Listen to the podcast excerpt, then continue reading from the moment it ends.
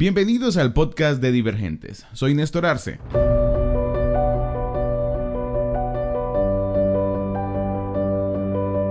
En Nicaragua, difundir información falsa, tergiversada o no autorizada se penalizará bajo una controvertida ley, llamada Ley Especial de Ciberdelitos. Pero quienes determinan qué es noticia falsa es el mismo régimen que ha impulsado su aprobación, el de Daniel Ortega y Rosario Murillo, mismo que profesa un odio arraigado contra el periodismo independiente que critica sus violaciones a los derechos humanos y autoritarismo. Desde la crisis sociopolítica en 2018, la administración de Daniel Ortega y su esposa vicepresidenta, Rosario Murillo, ha implementado una de las etapas más represivas contra la libertad de expresión y el libre ejercicio de la prensa independiente en el país. Luis Eduardo Vega conversó con periodistas que han dado cobertura de primera mano a los conflictos sociales que ha vivido Nicaragua en los últimos años. El 18 de abril ocurre el tema de las primeras manifestaciones y ocurren los las primeras protestas de la famosa ley pues, que reforma las retenciones eh, al seguro social y comienzan una serie de protestas horizontales a nivel nacional y a mí me sorprende y nos volcamos como radio con todos los recursos de los muchachos y muchachas que trabajábamos en la radio y estábamos 24 horas dando cobertura total y completa. Aníbal Toruño es propietario, periodista y director de Radio Darío, heredero de la radioemisora que su padre fundó en 1949 en la ciudad de León. La noche del viernes 20 de abril de 2018, Radio Darío estaba siendo incendiada por simpatizantes del Frente Sandinista en la ciudad de León, ubicada a 100 kilómetros al noroeste de Managua. Dos días antes, la ciudadanía de León se organizaba para protestar en contra de las reformas sociales que el régimen de Ortega Murillo impulsaba. El equipo de Radio Darío daba cobertura. En la primera semana de abril de 2018, diversos medios de comunicación denunciaron ataques, amenazas, robos y daños a sus instalaciones. Los periodistas fueron asaltados en medio de las coberturas de las protestas masivas e inéditas contra el gobierno sandinista. Las señales de los canales 12, 23, Telenorte y Canal 51 fueron interrumpidas en los primeros días de protestas. Lo mismo ocurrió con el canal 100% Noticias, ahora confiscado. Según su director, Miguel Mora, el operador de cable adujo problemas técnicos. El canal estuvo seis días sin poder transmitir por televisión abierta y de suscripción. Oficialmente no se dijo nada. Extraoficialmente se nos pidió que en vista del ambiente de enfrentamiento, de marchas y contramarchas, plantones y contraplantones, no emitiéramos noticias de cobertura, no le diéramos, la cobertura debida. En 13 años, Daniel Ortega ha ordenado el cierre y secuestro de al menos 20 medios de comunicación independiente y 4 noticieros. El régimen continúa atacando la libertad de expresión y prensa, solo que esta vez ha aumentado su espectro de control y pretende ir en contra de los espacios digitales. Ley Especial de Ciberdelitos. Es el nombre controversial de una ley aprobada recientemente en el Parlamento de Nicaragua. Con esta normativa, el régimen busca castigar la propagación de información falsa, tergiversada o no autorizada. Además, condenará hasta con 10 años de cárcel por difusión de contenido malintencionado según la misma ley. Enmascarar la represión de o disfrazar la represión de ley. Eh, de ahora en adelante eh, se va a tener que ser más cuidadoso con, con publicaciones que tal vez pueden ser cosas de interés público, pero por el solo hecho de, expresarse, de publicar, podemos tener hasta 10 años de cárcel. Ella es Leonor Álvarez, reconocida periodista del diario La Prensa. Trabaja ahí desde 2015. Se ha destacado por su experiencia como reportera de calle y por su cobertura en distintos conflictos sociales y políticos. Durante las protestas de 2018 estuvo presente en diversas protestas, siendo testigo de lo que se vivió en esas fechas. Leonor está consciente que con esta nueva ley, el Estado de Nicaragua, la Policía Nacional, la Fiscalía y la empresa reguladora de telecomunicaciones, Telcor, podrán intervenir en los sistemas informáticos de cualquier empresa, organización, medios de comunicación y personas para revisar su información, corriendo el riesgo de exponer a las fuentes, en el caso de los periodistas, o perder cualquier archivo o material de trabajo. El día de hoy, en eh, sesión de la Asamblea Nacional, los diputados del partido de gobierno, junto con eh, uno que otro aliado, han votado a favor de la ley especial de ciberdelitos que la semana pasada fue consultada únicamente con el Poder Judicial, con Fiscalía y con los medios afines del gobierno. A esta situación también se suma el mal manejo de la pandemia de la COVID-19. El régimen de Daniel Ortega y su esposa Rosario Murillo han ocultado cifras reales, engañaron a los contagiados, a las familias y a toda la ciudadanía nicaragüense.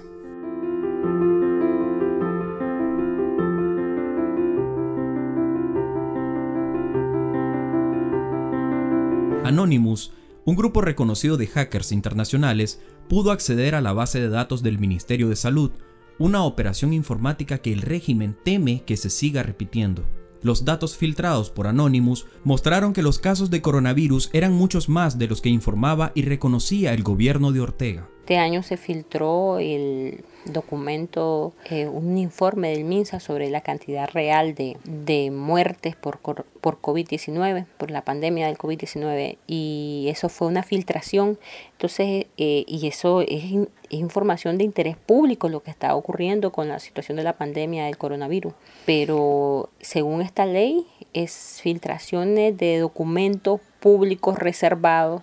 Creo que así dice exactamente uno de los artículos, eh, entonces eso va a ser, está penalizado. Y eso lo, nosotros como prensa lo publicamos, la prensa lo publicó, pero creo que con esta ley se lo penaliza eso, se penaliza también em, otras cosas que, que, tal vez deberían de regularse como evitar publicar fotos, eventos personales y eso está bien, pero yo pienso que eso va encaminado a que se filtren eh, fotografías, imágenes, videos de, de, la, de ellos, como fue, por ejemplo, eh, la fiesta rusa de Laureano Ortega, del hijo tenor de, de, Daniel Ortega y Rosario Murillo. La constitución política de Nicaragua, en el artículo 30, dice lo siguiente, los nicaragüenses tienen derecho a expresar libremente su pensamiento en público o en privado, individual o colectivamente, en forma oral, escrita o por cualquier otro medio contradictorio a la nueva ley de ciberdelitos que el gobierno de Nicaragua aprobó. Esta nueva ley viola el libre derecho de expresión de los nicaragüenses. Ortega constantemente denomina como noticias falsas lo que publican los medios independientes. Eso está claro como el agua, aunque ellos quieran decir que nosotros tergiversamos la información, que estamos inventando de que es una censura contra los medios. Eso está claro como el agua. Ellos, doña Rosario Murillo, todos los días dice por los medios oficialistas que lo que, se, lo que ocurrió en 2018 fueron actos criminales de vandalismo y la, esta ley dice que se van a criminalizar toda la promoción de actos de vandalismo, de actos de, eh, de odio. Entonces, está dirigido a, la, a, la, a las expresiones de crítica, de protesta que se promuevan a través de las redes sociales. Desde que Daniel Ortega llegó al poder en 2007, aprobó polémicas reformas a la constitución política, que abonaron a la concentración de poder absoluto sobre las instituciones del Estado. Tras su regreso al poder, el régimen inició, de forma gradual, la adquisición de varios medios de comunicación, controlando así la información crítica a su gobierno por una que alabe de buenas obras todas sus decisiones, para reproducir los discursos oficiales, difundir campañas de desprestigio y para estigmatizar de enemigos políticos a quienes difieren de su administración habiendo tanta estabilidad en Nicaragua.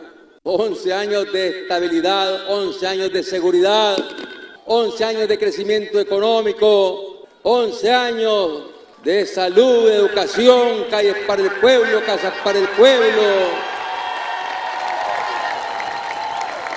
programas agroalimentarios, programas para el campo, programas para la ciudad, con índices de aprobación este gobierno del pueblo, sin precedentes en la historia de Nicaragua, los más altos índices de aprobación. Y claro, ellos no podían permitir, no podían permitir que la revolución se siguiese consolidando. Este es el tipo de monólogos que el antiguo guerrillero sandinista ofrece en cada discurso, televisado en cadena nacional para remeter contra la oposición, a quienes él considera terroristas y golpistas en contra de su régimen. En años posteriores, la situación para los medios de comunicación se ha vuelto asfixiante. Entre 2018 y 2019, el régimen de Daniel Ortega consolidó un estado oficial de asedio autoritario, desatando violencia a través de sus fuerzas policiales, paramilitares, civiles simpatizantes a su gobierno y líderes sandinistas. Y la pared de lo que es el cajero de Banpro totalmente destruida. Oh, Ángel, Ángel. Ángel.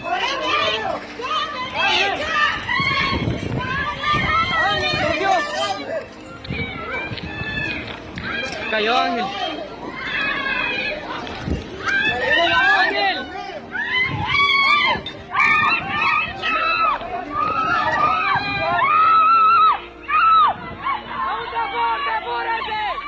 Incluyendo la muerte de un periodista, Ángel Gaona, asesinado cuando transmitía en vivo con su celular las protestas en la ciudad de Bluefields, en el Caribe sur de Nicaragua, asesinato que sigue en la impunidad. El régimen ha utilizado toda su fuerza para ir en contra de los medios y periodistas, asaltos, confiscaciones de edificios, persecución, presiones fiscales, bloqueo aduanero y amenazas de muerte de un robo perpetrado por la Policía Nacional que ha sido convertida por su jefe supremo, por el dictador Daniel Ortega, en una organización delincuencial. Esto es un robo, es un ataque contra medios de comunicación independientes, es un ataque contra la libertad de prensa, la libertad de expresión y también contra la libre empresa, porque estas son empresas privadas que han sido atacadas por la propia policía. Hablaba Carlos Fernando Chamorro, periodista crítico al régimen y director de esta semana su sala de redacción fue asaltada y allanada de forma ilegal. Somos periodistas, somos periodistas. Sí, soy periodista. ¿Por qué me pegás? ¿Por qué me pegás? ¿Ah? ¿Por qué me pegás si soy periodista? Oye, oye, oye, periodista, periodista. Soy periodista. Me golpeó. Lo empujó, yo lo estoy viendo, yo lo estoy viendo. Ese es su orden. ¿Por qué lo golpea? ¿Por qué lo golpea? Me agarró como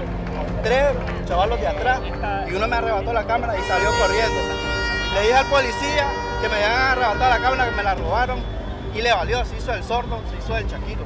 El régimen ha impulsado una serie de procesos judiciales contra periodistas y medios de comunicación. En el último año ha ido en contra de Nicavisión Canal 12 y Canal 10 imponiendo sanciones fiscales de 28 millones y 110 millones de córdobas respectivamente a los únicos dos medios independientes en televisión abierta. Además, la judicialización penal contra periodistas independientes como Calúa Salazar de Radio La Costeñísima en Bluefields y David Quintana del medio digital Boletín Ecológico. Cuando Daniel Ortega regresa en el 2007 al poder, él tiene una, un, un propósito fatídico para los nicaragüenses y era controlar la libertad de expresión. Es que en los años 80 fundó, implementó una ley de censura total y completa a medios de comunicación. Amén de que había un control eh, importantísimo, eh, prensado y presionado a través de aquella excusa de la defensa de una revolución que venía a restablecer los derechos de todos los nicaragüenses, que es una falacia una mentira no solamente no lo mejoraron, sino que lo empeoraron lamentablemente. Pero se aprovecharon en ese momento por censura. En el 2007 él se reinventa y dice, espérame, voy a, buscar la manera de cómo controlar libertad de expresión a través de la eh, eh, compra de medios de comunicación nacionales, radio, televisión, prensa escrita. El propietario y director de Radio Darío, Aníbal Toruño, es uno de los tantos periodistas que sobrevive bajo asedio estatal, hostigamientos y amenazas por parte de simpatizantes sandinistas y la Policía Nacional. Toruño comenta que a lo largo de la trayectoria que tiene la radioemisora, cuya línea editorial es crítica al gobierno, desde los inicios del mandato de Ortega les ha tocado ser objeto de amenazas y represión. Históricamente la radio sufrió seis atentados. Nos atacaron de nuevo. Radio Darío ha sido quemada. En la ciudad de León, Aníbal Toruño y el equipo de Radio Darío se han convertido en los defensores de la libertad de prensa. Además de enfrentarse a los retos de hacer periodismo en un régimen autoritario, en medio de la persecución y la destrucción han encontrado, tantas veces sea posible, la manera de reinventarse para seguir transmitiendo. Para decirte en verdad, fue la primera vez en mi vida que yo dije que pensé que nos moríamos todos. Pensé que el final había mucha conmoción adentro, eran segundos, se sentían horas, buscando una salida. Había silencio, simplemente buscábamos cómo salir, salimos finalmente. Escuchaba mucho ruido, mucho, muchas personas allá afuera, pensé que todavía estaban ellos ahí y gracias a Dios pudimos salir. fueron momentos sumamente difíciles, me preocupé en cada momento y a cada instante por asegurar que todos los que estábamos ahí estuviésemos afuera. Y entré en pánico porque habían dos tres personas que no estaban. Fue muy largo, pero en el pánico y lo demás, apagaron teléfono y se fueron a huir, quién sabe a dónde. Finalmente, hasta dos días, tres días después, pude asegurarme de que estaban bien. Y, fue una de las cosas más duras y difíciles que, yo he pasado. Pues, o sea, realmente, y si, y si me preguntas, ¿lo dimensioné? No, no, no lo dimensioné. No pensé que el ataque fuera con esa dimensión, con ese deseo de asesinar me y de asesinarnos a todos ahí.